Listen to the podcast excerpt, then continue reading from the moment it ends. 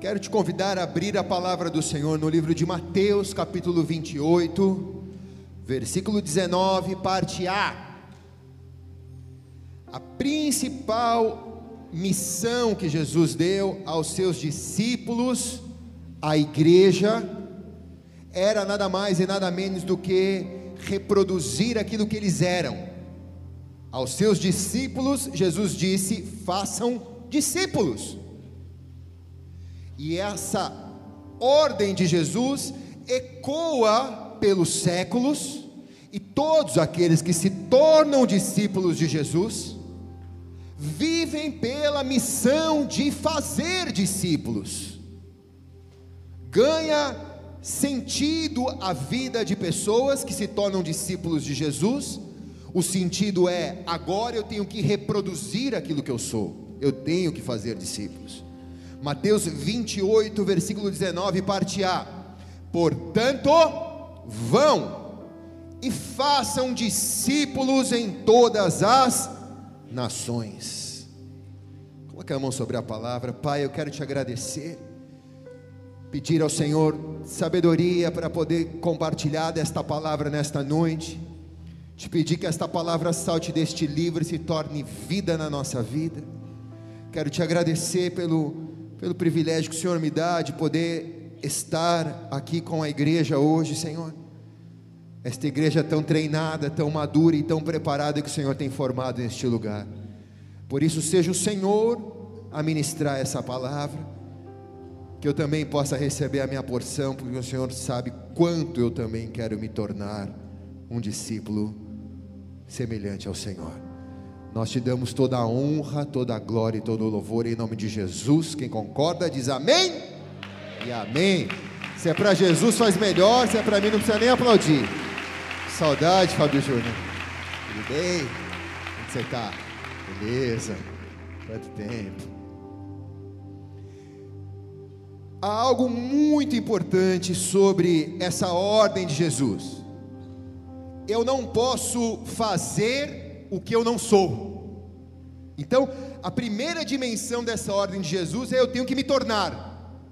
Eu tenho que aprender a viver como discípulo de Jesus. E a segunda dimensão, ela é mais relacional. Eu tenho que tornar as pessoas discípulas de Jesus. Então eu tenho que dar exemplo, e eu tenho que, com meu exemplo, levar as pessoas a também se tornarem um exemplo daquilo que Cristo é. Então, um discípulo verdadeiro, ele não trabalha para o seu mentor, mas um discípulo verdadeiro se parece com o seu mentor. Quem está aqui? Quem trabalha para o mentor é funcionário, mas quem se parece com o mentor é discípulo. Quem está aqui? Talvez na igreja da nossa geração tenham muitos funcionários de Jesus mas muitos são chamados, poucos são os escolhidos. Os escolhidos são aqueles que se tornam igual ao seu mentor, que se parecem com o seu mentor. Eu me lembro de Pedro negando a Jesus e as pessoas o reconhecendo como Jesus. Você fala como ele, você estava com ele, você é um dele, você está se parecendo com ele. Me lembro do apóstolo Paulo falando em 1 Coríntios 11, 1 Tornem-se meus imitadores, como eu sou de Cristo. Sede meus imitadores, como eu sou de Cristo.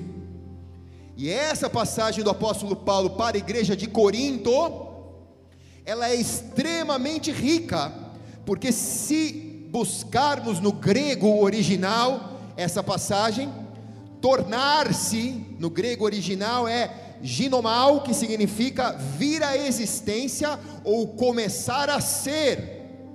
Imitadores, no grego original, é mimetes, que significa trazer à mente. Como eu sou, no grego original, é katos, que significa na mesma proporção e na mesma medida. Então, se formos redefinir esse texto que lemos aqui, em 1 Coríntios 11, 1, talvez seja a proporção em que as pessoas conhecerão de Jesus será a mesma que você se dedica a imitá-lo. Se formos redigitar esse texto no grego original, repito, o significado desse texto, torne-se meus imitadores como sou de Cristo, é a proporção em que as pessoas conhecerão de Jesus será a mesma em que você se dedica para imitá-lo. Quem recebe aqui diz amém. Partindo dessa premissa, todos os discípulos estavam sendo convocados para serem fazedores de discípulos. Primeiro, para se tornarem discípulos, se parecerem com o seu mestre, aprenderem com o seu mentor, Jesus, e agora para se tornarem, ou para realizar, o feito de gerar novos discípulos. E podemos pensar dos doze, qualquer um deles, mas não há como falar de discípulos se não falarmos de Pedro. E para falarmos de Pedro, nós temos que falar de André, irmão de Pedro. André era um cara muito devotado à fé.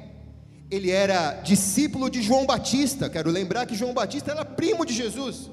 E um pouquinho antes ele já estava pregando no deserto da Judéia. E André, irmão de Tiago, o apóstolo, era discípulo de João Batista.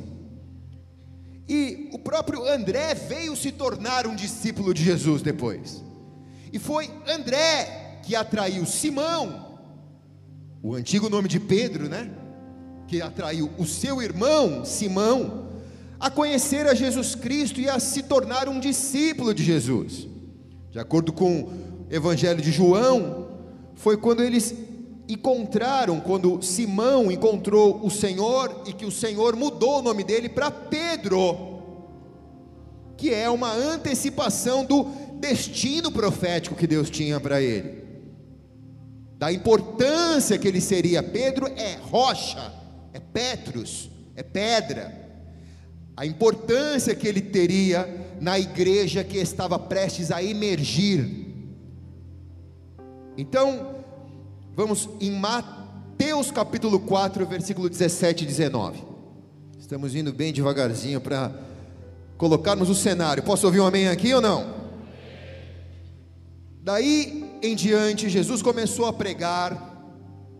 Daí em diante, Jesus começou a pregar: arrependam-se, pois o reino dos céus está próximo.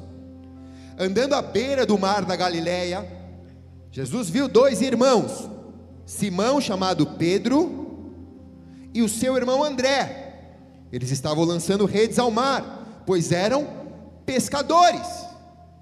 E Jesus disse: Sigam-me, e eu os farei pescador de homens. Quem está aqui? A maioria dos homens que foram escolhidos por Jesus eram da Galileia, e a maioria deles tinham como profissão ser pescador de peixes. E o que Jesus está dizendo é: eu vou pegar aquilo que você sabe fazer, e eu vou transformar isso na maior missão da sua vida, porque com aquilo que você vai fazer, você vai fazer discípulos, você vai se tornar pescador de homens. Quem recebe isso daqui diz amém, cara. Então nós devemos nos abrir para ser inundados por um propósito maior a nossa profissão, a nossa família, o nosso chamado, os nossos dons, o nosso jeito, o nosso talento tem que ser inundado por uma missão maior. Nós temos que encarar a responsabilidade de nos tornarmos discípulos e nos tornarmos fazedores de discípulos. Nós devemos viver pelo que Cristo morreu para salvar as pessoas. Então, a mensagem dessa noite é: torne-se pescador de homens. É o talvez um, um mergulho um pouco na biografia do apóstolo Pedro, porque ele é um discípulo de Jesus Cristo, ele viveu intensamente esse processo, primeiro de transformação pessoal, mas também ele viveu o processo de expansão do reino de Deus. Ele primeiro se tornou um discípulo a duras penas, porque ele era um cara duro, de dura serviço, mas também ele viveu a expansão do reino de Deus. Então, fica claro que Pedro é um dos melhores exemplos do ser de meus imitadores como sou de Cristo, porque ele ocupava uma posição de supremacia no meio dos doze discípulos, em várias oportunidades ele é chamado como um dos três mais íntimos, como Tiago e João, mas em Atos dos Apóstolos, depois de Paulo, que é o maior dos apóstolos, na minha opinião, Pedro é o discípulo que carrega o maior destaque. Nesse livro, no livro de Atos dos Apóstolos, ele nos dá indicação da vida posterior que Pedro teve depois que ele foi transformado. Ele tem uma residência em Roma, ele tem um martírio dele em Roma, quase certamente a carta, a epístola de Pedro foi escrita ali e algumas obras que dizem que Pedro realizou, como aquelas que a história diz que ele foi crucificado de cabeça para baixo. Então, Pedro, por causa do seu exemplo de vida, ele se tornou uma pessoa relevante na igreja dos primeiros anos. Quem está aqui? Pedro é o melhor exemplo daquilo que as pessoas precisam entender, ele não prega o que as pessoas têm que se tornar, ele é aquilo que as pessoas têm que se tornar. O exemplo de vida dele fala mais do que as palavras dele. Quem está aqui, irmãos? O microfone aceita qualquer palavra, mas no reino de Deus, só o exemplo é aceito. Quem está aqui? Vocês não recebem o que eu falo, vocês recebem aquilo que eu sou. Sede meus imitadores, como eu sou de Cristo. Então, cada vez mais a importância do discípulo ser o bom exemplo, para formar bons exemplos, na vida de Pedro é claro. Pedro, que significa rocha, e caracteriza a principal missão dele, né? Que é uma missão de edificação da igreja, mas o seu nome original era Simão. Paulo nunca mais se chamou Saulo, depois que ele foi conhecido como Paulo. Então isso mostra a transformação de um homem que foi chamado, aquele que se tornou discípulo e o fazedor de discípulos. Então, olhando para a vida de Pedro, ele se torna um exemplo prático de que a minha vida, a sua vida está em um constante processo de transformação. E por que, pastor, que eu estou me transformando constantemente? De lagarto eu vou virar uma borboleta. Quando que essa transformação vai se completar? Quando você estiver pronto para agora começar a fazer discípulos também. A sua vida, Deus conta com ela. Você pode falar, mas eu sou tão insignificante. Talvez você vá ganhar pessoas para Jesus que eu nunca vou ganhar. A sua família é uma delas. Então Deus conta com você. Essa missão nunca vai ser minha, porque a missão sua é sua. E nessa noite eu quero só incendiar o seu coração. Porque se você está nessa casa, essa casa é uma casa fazedora de discípulos. E eu sei que a responsabilidade não está sobre o meu ombro, sobre o ombro da pastora, mas está sobre todos os nossos ombros. Você precisa ir e fazer discípulo em todas as nações.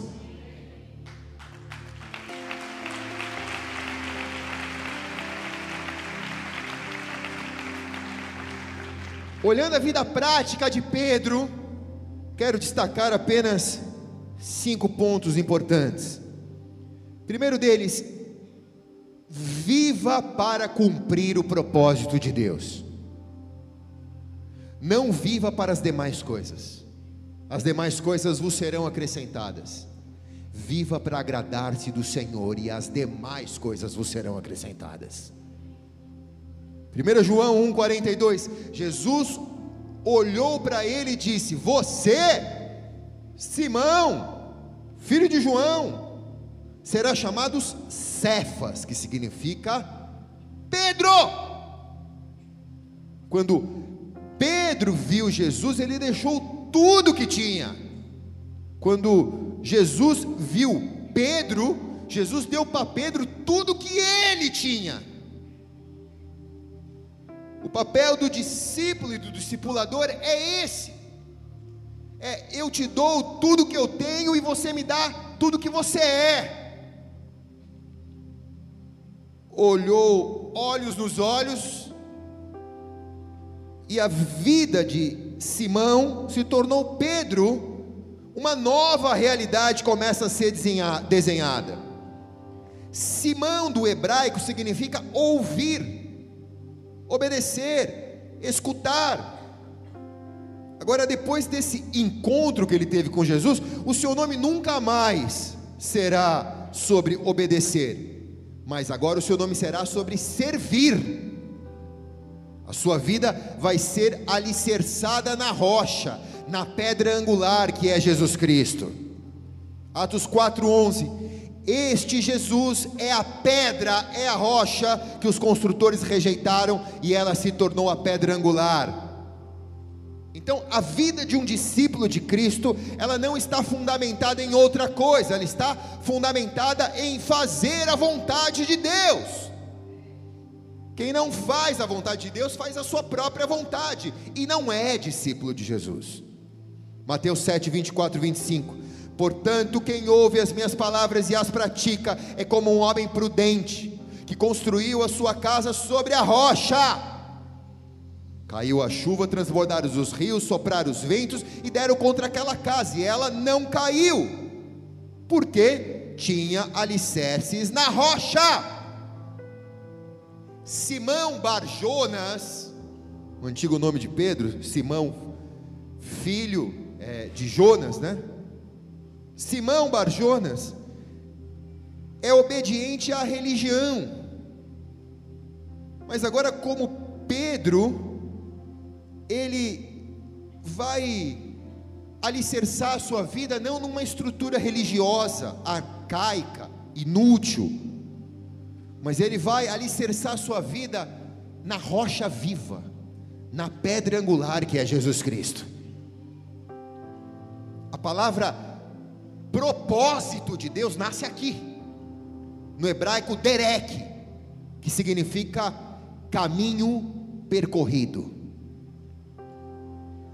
Então, a nossa missão de vida deve ser o nosso propósito, que não é abrir caminho, mas é trilhar o caminho que Jesus Cristo já abriu para nós. Quem recebe aqui diz amém. Segundo ponto importante para destacarmos na vida de Pedro é: decida experimentar de forma ousada o sobrenatural de Deus. O que transforma um seguidor em um discípulo é o encontro com o sobrenatural. Há muitos seguidores de Jesus, mas há poucos discípulos. Mas o que é o rito de passagem é o encontro com o sobrenatural de Deus. Quando você encontra o sobrenatural de Deus, o seu natural não sabe explicar. Sua consciência não tem explicação, mas você sabe que Deus te tocou, te perdoou, te transformou, te salvou. Você sabe que mudou alguma coisa aqui dentro. Quem sabe disso daqui? Levante a mão bem alto cara, não é papinho, não foi historinha, não, não. Eu senti. Deus está me chamando para isso. Mateus 14, 28 a 29. O Senhor disse a Pedro: Se és tu, manda-me ir ao encontro sobre as águas. Jesus disse: Vem, Pedro. E Pedro saiu do barco e andou sobre as águas e foi na direção de Jesus. Há momentos na nossa vida que só o sobrenatural precisa se manifestar para nos tornarmos discípulos de Jesus.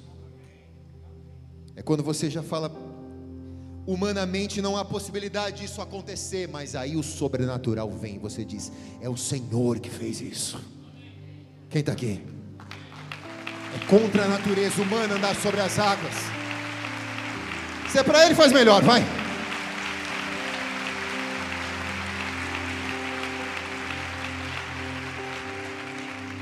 Todos os discípulos estavam no barco, quando viram Jesus andando na Galiléia, sobre as águas. Todos eram seguidores até aquele momento. Mas por que que Pedro começa a se destacar como um discípulo? Porque ele é o único que diz: "Se é tu mesmo, me faz andar sobre as águas também". Me deixa passar pela experiência do sobrenatural. Pedro procura saber se é realmente Jesus que estava sobre as águas.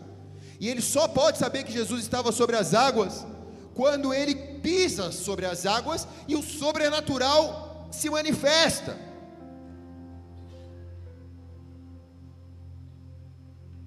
O sobrenatural de Deus é para as nossas vidas muitas vezes um convite para a gente desfrutar do amor de Deus, desfrutar do mover de Deus. Um discípulo que decide sair da sua dimensão natural e de maneira ousada procura sempre estar numa dimensão sobrenatural, é um discípulo que sempre está disposto a sair do lugar de conforto do barco, da zona de conforto, está disposto sempre a caminhar para a área desconhecida. A religião é uma área conhecida, a religião é uma área mapeada, o reino de Deus é uma área a ser desvendada, é sobrenatural. Quem está aqui, irmãos? É sobrenatural. Quando você começa a provocar o sobrenatural, parece que o sobrenatural gosta de ser provocado, e você começa a encontrá-lo, cada vez mais de uma maneira alucinante. Literalmente é alucinante. Visões, revelação, ouvir a voz do Senhor, ver, visão aberta, dons espirituais, manifestação do discernimento de Deus. Tantas coisas começam a se manifestar que você diz: "Cara, se não tiver isso não tem graça". Eu não é a igreja. É como andar sobre as águas. Você fica mais apaixonado por Jesus porque a sua jornada ela não fica religiosa, ela fica extraordinária. É diferente. Você não vem num culto aqui, pá, cara, daqui é uma missa evangélica. O cara dali, pô, o pastor está falando é a mesma coisa. Já sei quando levanta a mão, quando abaixa a mão, quando fica em pé, quando não vai, quando dá o dízimo, quando não dá. Já sei, cara, isso daí é uma missa evangélica. Mas quando você está no sobrenatural, nunca um culto é igual ao outro. Sempre você ouve algo de Deus, você nunca ouviu, sente a presença de Deus, sai por uma semana ativado para viver isso, porque o sobrenatural está sobre você. Terceira coisa que podemos destacar no exemplo de Pedro como discípulo é: procure sempre as oportunidades para você amadurecer a sua fé. João 13, de 8 a 9. Disse Pedro: Não, nunca lavarás os meus pés. Jesus respondeu: Se eu não lavar o seu pé, eu não tenho parte com você. Então Simão Pedro respondeu: Então, Senhor, não lave apenas os pés, mas pode me dar um banho inteiro. Eu gosto desse cara. Ele tem um senso de humor, né? Ele acabou de tomar uma bronca na frente de todos os amigos dele, os discípulos de Jesus. Mas ele consegue se sair bem, ainda na história. Quando Jesus decidiu lavar os pés dos discípulos, Pedro na sua mentalidade humana e religiosa, ele não consegue admitir isso. Mas Jesus repreende a Pedro, porque a questão que levou Jesus a lavar os pés dos discípulos é muito mais do que uma dimensão é, de liderança, é uma dimensão espiritual, é muito mais profunda. Jesus queria ensinar aos discípulos o que é servir os seus discípulos, o que é ser um discipulador que serve os seus discípulos. E se Pedro não fizesse esta lição, ele nunca estaria apto para servir a igreja.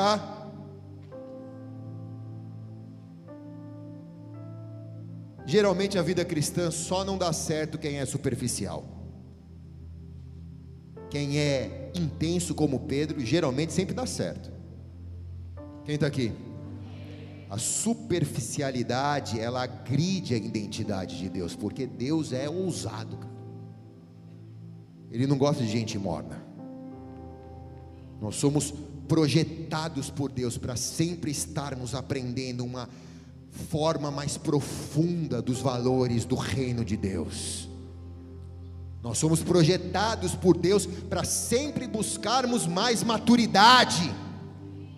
Hebreus 5,12: De fato, embora a esta altura já dessem, já, já devessem ser mestres, vocês precisam de alguém que lhes ensine novamente o princípio elementar da palavra de Deus. Estão precisando de leite e não de alimento sólido. O autor de Hebreus chama a atenção para aqueles que deveriam estar ensinando sobre alguns temas, mas que decidiram regredir, agora precisavam novamente ensinar os termos elementares. Se eu não lavar o teu pé, você não tem parte comigo.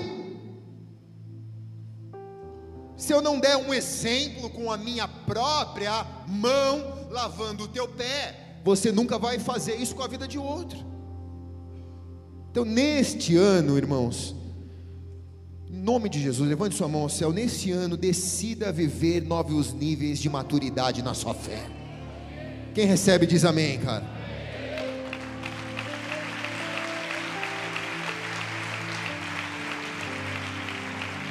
Olha, eu vou dizer uma coisa para vocês. Ah, não vou falar, não, deixa pra lá, vai. Fala, Fábio Júnior, não. Deus quer mudar o tema com você,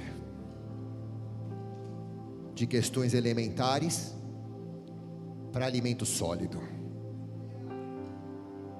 Você foi destinado para ser uma pessoa madura, um ruiós de Deus um discípulo, uma discípula que sempre procura o crescimento de Deus. Você nunca vai viver uma estagnação. Quem recebe diz amém. Você vai crescer cada dia na sua fé, cada dia na sua devoção, cada dia no sobrenatural. Você vai crescer, crescer, crescer, até que você alcance a presença do Senhor de uma maneira plena.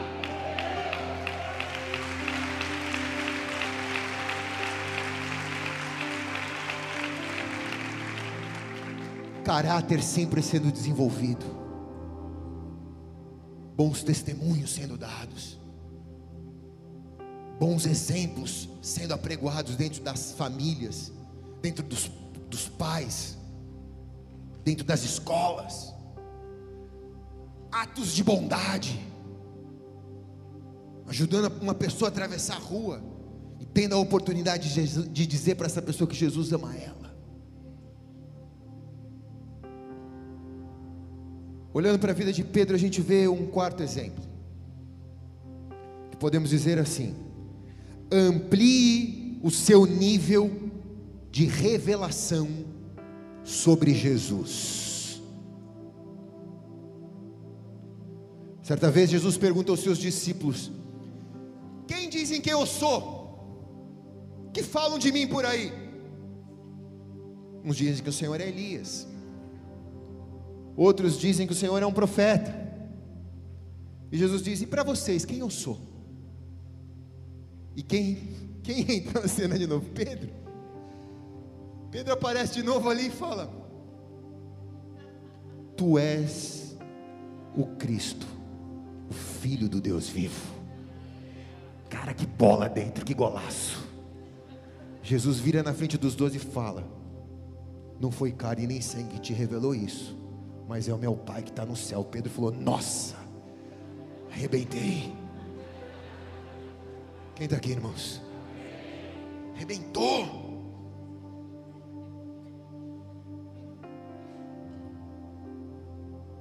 A intimidade ela é insubstituível.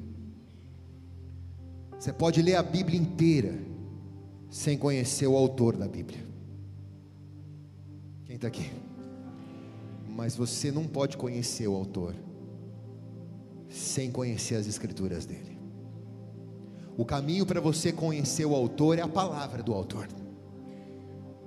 Ele deixou a biografia dele. O seu manual de funcionamento é a Bíblia. Quanto mais você mergulha nela, mais você vai conhecer o autor dela. E conhecer o autor é gerar intimidade. Pedro declarou que quem Jesus era, não apenas porque ele era o discípulo de Jesus, mas porque ele estava dia a dia com Jesus, estava criando intimidade com Jesus. Na intimidade, ele entendeu: esse cara é mais que um profeta, esse cara não é a reencarnação de Elias, esse cara é o filho do Deus vivo, cara. Veja que interessante. Devocional vem de devoção, que do latim é devotio, que significa afeição ou amor. Se você devota a sua vida, se você tem o seu devocional com Deus, você está tendo um tempo de amor com Deus. Devocional não é um compromisso diário que precisa ser cumprido. Devocional não é uma obrigação que você precisa fazer a duras penas. Mas devocional é um coração desesperado que anseia pela presença de Deus. Levante a sua mão ao céu, que nesse ano você aumente a sua intimidade com o Senhor. Que seja uma intimidade tão profunda com Jesus Cristo, que Ele te leve a outros níveis de revelação e que Ele te entregue coisas poderosas. Quem recebe diz amém.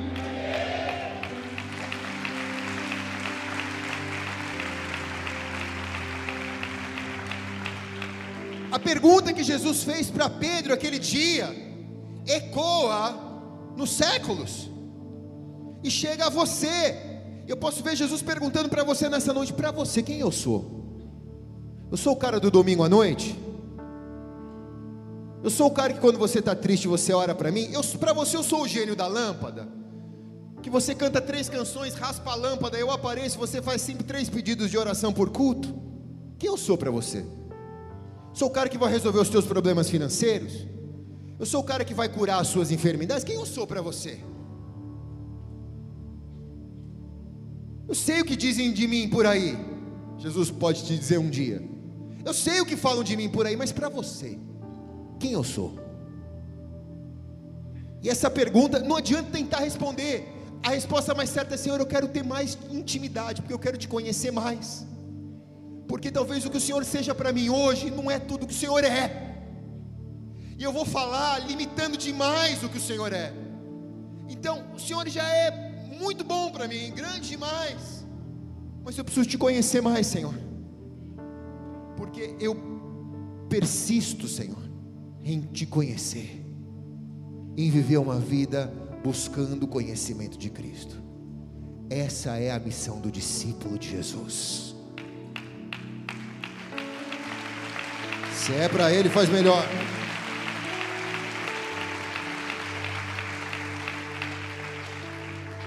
Quinto e último. Aprenda com seus erros. E volte para Jesus. Volta para Jesus.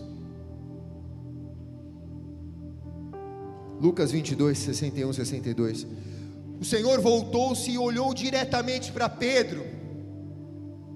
Então Pedro se lembrou da palavra que o Senhor tinha dito: Antes que o galo cante, hoje você me negará três vezes. Então Pedro saiu dali e ele chorou amargamente. Ele encontrou arrependimento por ele ter negado a Jesus. Ele já se parecia com um discípulo Ele nega porque as pessoas o questionam. Você parece com ele, você fala como ele, você estava com ele, te vimos com ele. E ele diz: Não, não, não, não. E a promessa, a palavra de Jesus se cumpre. Os olhos dele se cruzam porque Jesus estava entrando ali. Os olhos dele se cruzam. E ele se dá conta. E parte para um arrependimento profundo. Paralelo isso também discípulo, também esteve três anos andando com Jesus, era um homem de confiança, era o tesoureiro do ministério de Jesus. Olha bem para cá, você entrega a tua carteira para quem você não confia? Nem para tua mulher você dá a tua carteira. Jesus deu a carteira dele para Judas. Ele era o tesoureiro do ministério de Jesus. Judas o vende por 30 moedas de prata. E aí, agora Judas vê que seu mestre vai ser crucificado, se dá conta da besteira que ele fez pela usúria, pelo amor ao dinheiro. Quer devolver o dinheiro, os sacerdotes não aceitam. O problema é teu. Você que traiu, segura o seu rojão sozinho. Judas vai e se enforca. Quem está aqui, irmãos?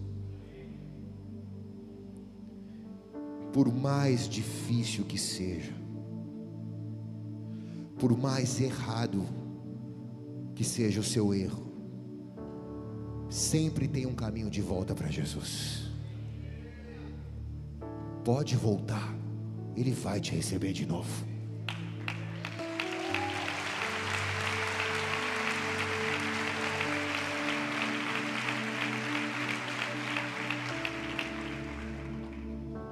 Pedro negou Jesus Cristo três vezes. Jesus tinha dito que Pedro negaria três vezes. Jesus não tem problema com os nossos erros. Ele é Jesus. Ele sabe dos nossos erros. Na verdade, ele conhece os nossos erros antes de nós cometermos os nossos erros. Então, um discípulo não é aquele que nunca caiu. Um discípulo é aquele que nunca desiste de se levantar. Quem está aqui diz amém, cara. Todo mundo aqui um dia caiu algum dia, mas sempre se levante e volte para a presença de Deus. Pedro chorou amargamente, não era de remorso como Judas chorou de remorso, era de arrependimento. 2 Coríntios 7,9 diz: A tristeza, segundo Deus, produz um arrependimento que leva à salvação e não o remorso. Mas a tristeza, segundo o mundo, produz morte. Quando a cópia está errada, suja, desbotada, descaracterizada, você precisa voltar ao modelo original. Quem está aqui, irmãos? Você precisa olhar para o modelo original. Se você ficar olhando para as cópias, você vai dizer: hum, não dá. Mas se você olhar para o modelo original, quem é o modelo original? É Jesus. Copia ele, seja imitador dele, que eu tenho certeza que você vai encontrar o caminho da plenitude para a sua vida. Estou terminando. Atos 4,13 diz: Vendo a coragem de Pedro e João, e percebendo que eram homens comuns e sem instrução, ficaram admirados e reconheceram que eles haviam estado com Jesus. Como discípulos de Cristo, o nosso testemunho precisa carregar as evidências de que nós somos seguidores deles, dele, que nós estamos enraizados nele. Você tem que sempre se perguntar o que Jesus faria neste lugar, nesta situação. É impressionante como Pedro não consegue esconder as evidências que marcaram a vida dele nesse encontro que ele teve com Jesus. Uma pessoa pode se maquiar, pode dizer que o relacionamento com Jesus é bom, mas uma pessoa que realmente tem um relacionamento com Jesus, ela não consegue se esconder.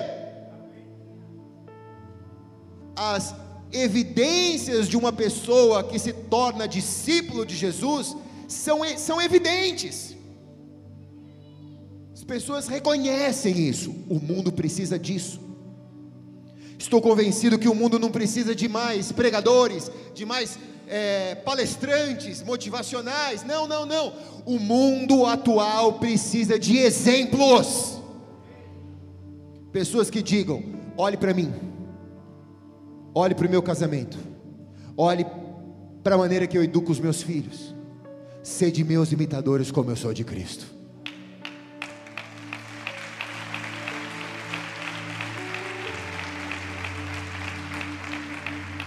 Quem recebe isso? Então talvez você tenha entrado hoje aqui carregando alguma situação. Parabéns. Você veio para o lugar certo. O Deus que perdoa pecados está aqui. Mas você diz, mas o meu pecado não dá, pastor. Dá, porque o sangue dele na cruz foi derramado para que todo pecado seja perdoado. Agora Jesus te olha para você e diz: vai, e não peques mais. Vai e se torne discípulo. Vai e forma discípulos. Esse é o ministério universal não pertence a pastores, a líderes, a grupos, a igrejas, não. Isso pertence à igreja de Jesus, esse é o ministério universal. Todos nós fomos chamados para fazer discípulos, com o nosso exemplo de vida. Então, se você é um pescador, Deus vai te fazer pescador de homens. Se você é uma dona de casa, Deus vai te fazer uma dona de casa ganhadora de almas. Se você é um funcionário, Deus vai te fazer ganhador de almas. Se você é um empresário, Deus vai te fazer um empresário ganhador de almas. Deus vai usar a cada um onde Ele plantou para formar discípulos. E quem recebe diz amém. E amém. Vamos aplaudir bem alto o nome de Jesus. Oh!